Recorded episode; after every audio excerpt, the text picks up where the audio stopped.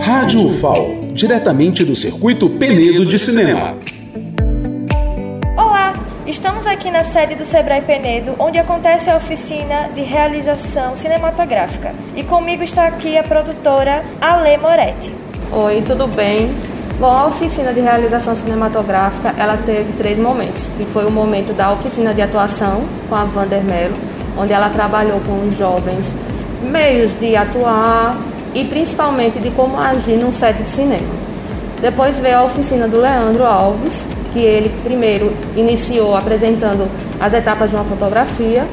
Ele treinou alguns alunos para exercer dentro do set a função de diretor de fotografia, assistente de foto diretor de som e assistente de som. A gente também, nessa oficina do Leandro, a gente separou as equipes.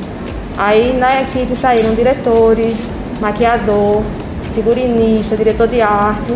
E aí a gente seguiu para o set de filmagem na beira do Rio São Francisco. A gente ontem passou a tarde gravando, voltamos para o Sebrae e aí começou todo o processo de edição, que o objetivo final e principal seria gravar um curta com eles.